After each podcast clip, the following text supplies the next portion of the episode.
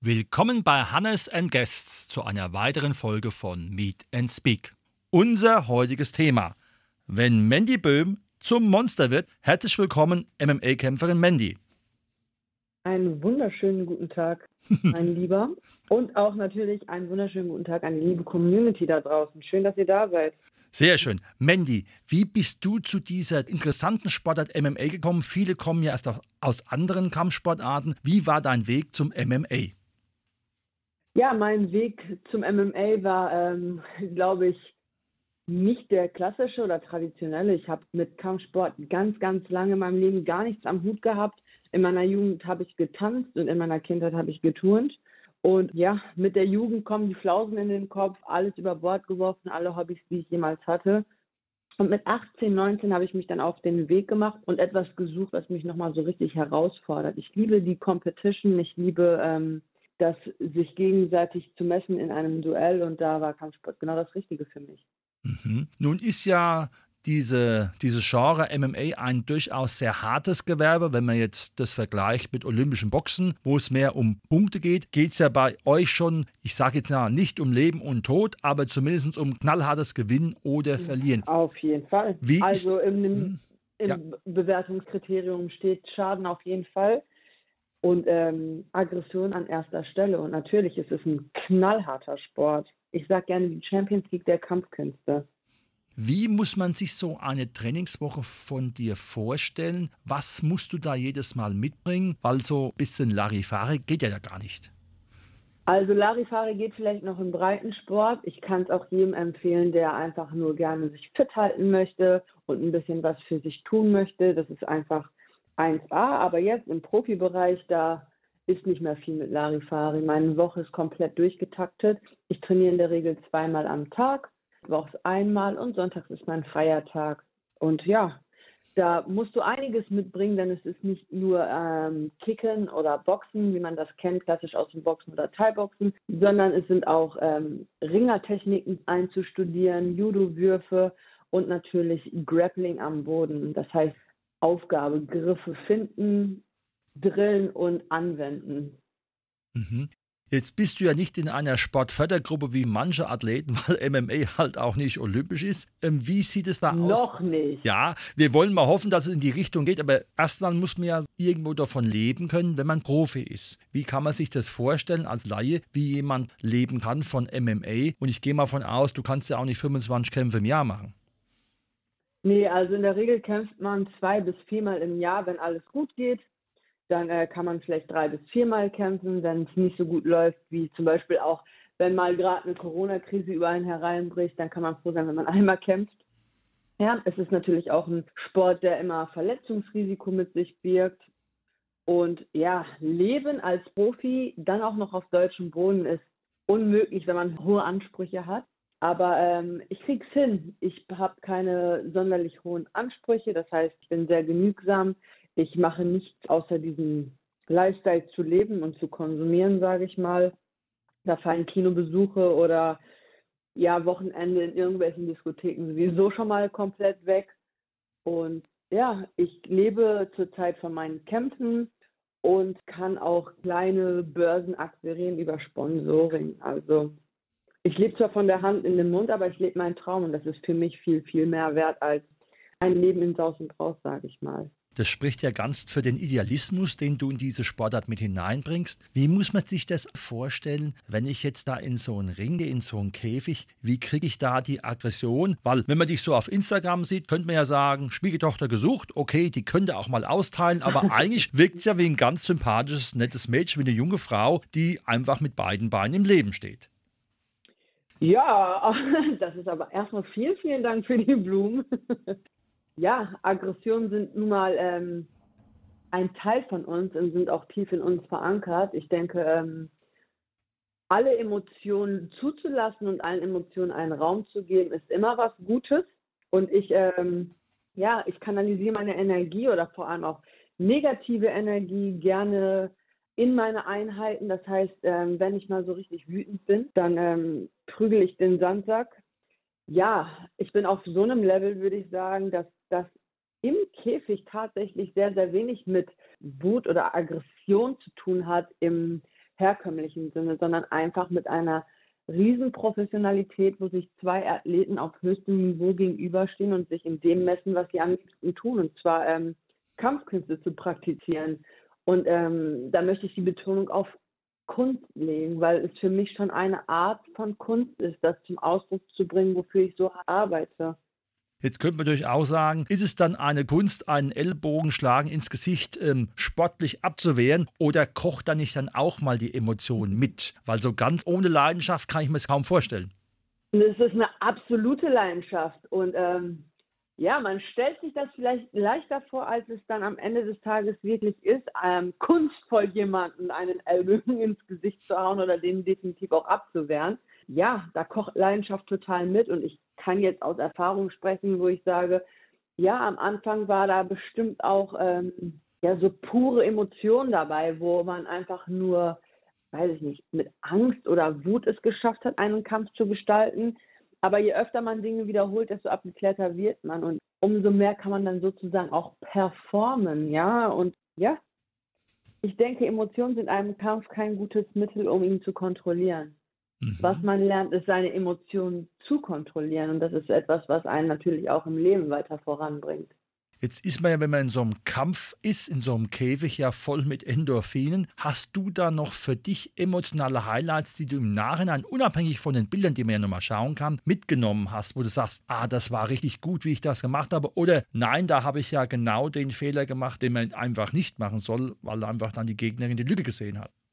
Natürlich, 100 Prozent. Es ist halt ein Taktieren. Ich vergleiche es immer gerne ein bisschen mit Schachspielen und ich bin natürlich unzufrieden, wenn ich meinen Gegner sehr viele Lücken lasse oder wenn ich der Strategie oder dem Plan, der im Vorfeld ausgearbeitet wurde, um eine Gegnerin zu schlagen, ähm, nicht befolgt habe oder wenn ich Fehler mache, die ich davor schon begangen habe, da bin ich ähm, sehr, sehr selbstkritisch, auch ehrgeizig, das halt nicht zu tun und ähm, eine Form von Perfektion sozusagen auf die Matte zu bringen.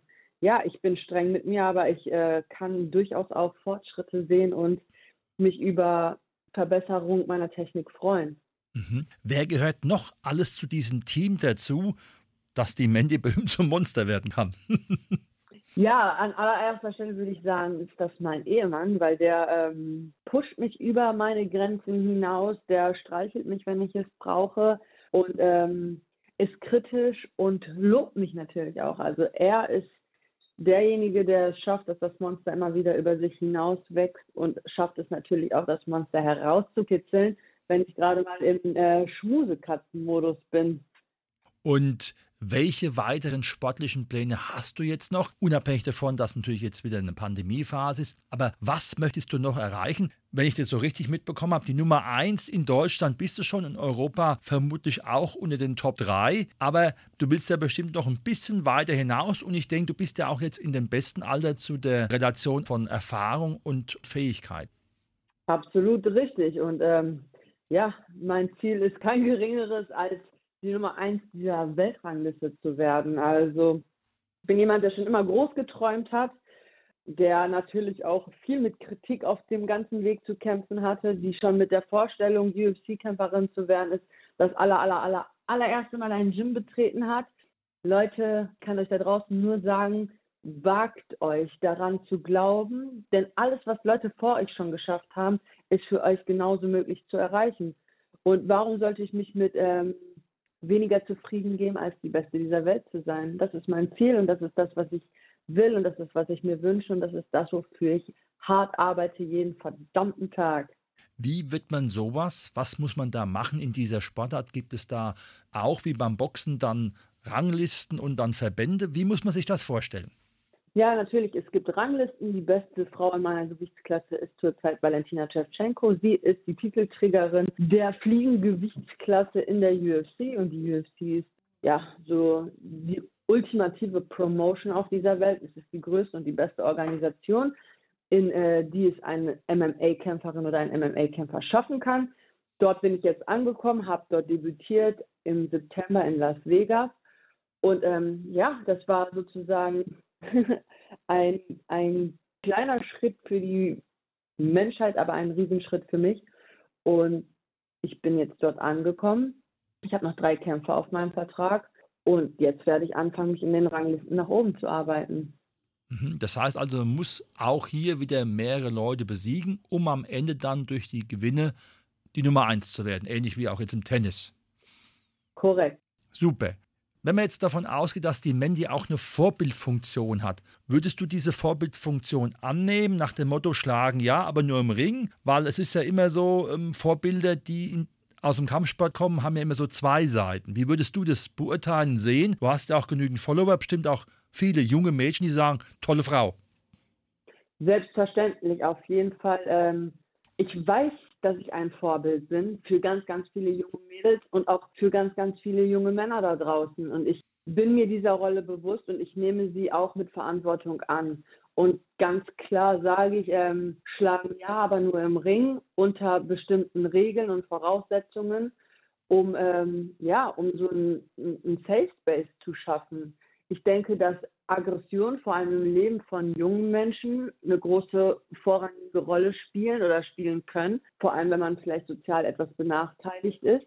Aber ich denke, dass, ja, oder was ich gelernt habe auch in der Vergangenheit, ist, dass der Sport genau das Richtige für jeden ist. Er ist zum einen das Richtige für den, für den Rowdy da draußen, ja, weil der findet seinen Platz in der Kampfsportschule, aber es ist auch genau das Richtige für ähm, jemanden, der vielleicht das Opfer ist, der gemobbt wird oder gehänselt wird, weil auch der findet seinen Platz an einer Kampfsportschule und jeder bekommt genau die richtige Dosis von dem, was er braucht dort. Und es ist einfach ein unglaublich schöner Ort, um sich ähm, in der Persönlichkeit auch zu entwickeln. Und ja, das ist das, wofür ich stehe. Das ist das, wofür ich ja eine Vorbild, eine Vorbildfunktion übernehme, auch für starke Frauen, für ähm, Mädels, die sich nicht in eine Rolle drücken lassen weil ich bin durch und durch Frau und zwar eine verdammt starke. ja, bestimmt eure Rollen selbst. Und ja, ich ähm, achte auch sehr darauf, was für ein Content ich wiedergebe. Und es ist mir einfach bewusst, dass Mädchen und Jungen zu mir raufgucken. Und ja, ich nehme diese Rolle halt sehr ernst. Sehr schön. Wenn man jetzt von der sportlichen Seite bei der Mandy mal kurz wegschaut in den privaten Bereich, hast du schon Pläne, was vielleicht in fünf, sechs Jahren die Mandy macht? Wird sie dann Trainerin oder hat sie auch ein Sportgym? Oder sagt sie dann, das war das eine und jetzt kommt ein anderes Leben, in dem halt MMA keine Rolle mehr spielen wird? Also ich denke, MMA wird immer ein Bestandteil meines Lebens sein, weil es einfach auch ein sehr, sehr schönes Mittel ist, um mit Kindern und Jugendlichen zu arbeiten. Das ist eine Arbeit, die mir sehr am Herzen liegt. Ich möchte zum einen ähm, in die Kinder- und Jugendarbeit gehen. Das habe ich auch vor meiner Profikarriere gemacht. Ich habe halt Kinder und Jugendliche unterrichtet. Und ja, und denen, die es brauchten, war ich eine Trainerin, eine Mutter, eine Freundin oder eine große Schwester. Und das ist etwas, was mir sehr, sehr gut gefallen hat, weil ich genau weiß, der liebe Gott hat mir die Fähigkeit gegeben, ähm, Kindern, die so ein bisschen verloren sind, in die richtige Richtung zu schubsen und die vielleicht auch ein Stück auf ihrem Weg zu begleiten. Das ist zum einen das, was ich gerne machen würde und zum anderen hätte ich auf jeden Fall selber sehr, sehr gern Kinder. Ja. Und warum nicht in einer Kampfsportschule, die mir selbst gehört? Sehr schön. Das klingt alles positiv und dass dich die Welt braucht, haben wir, glaube ich, heute gut gehört. Wenn man jetzt sagt, die Mandy ist eine fantastische Frau, wie und wo kann man die Mandy Böhm finden? Ja, ihr könnt mich auf allen sozialen Medien finden. Am aktivsten findet ihr mich auf Instagram. Da heiße ich Mandy Monster MMA. Ihr könnt auch einfach Mandy Böhm eingeben, da werdet ihr mich auch finden. Und ja, ich freue mich über jeden Support, über jeden Follow, über jede Nachricht. Und ja, ich bin in einer sehr interaktiven Community aktiv, sage ich mal, mal Hashtag Monster Nation. Ihr seid herzlich eingeladen, ähm, ein Teil dieser Community zu werden. Wunderbar, der Aufruf geht in die Welt. Liebe Mandy, vielen Dank. Das war heute unser Thema. Wenn Mandy Böhm zum Monster wird, MMA-Kämpferin Mandy, herzlichen Dank und weiterhin alles Gute. Danke, danke. Ich habe zu danken und allen einen schönen Tag da draußen.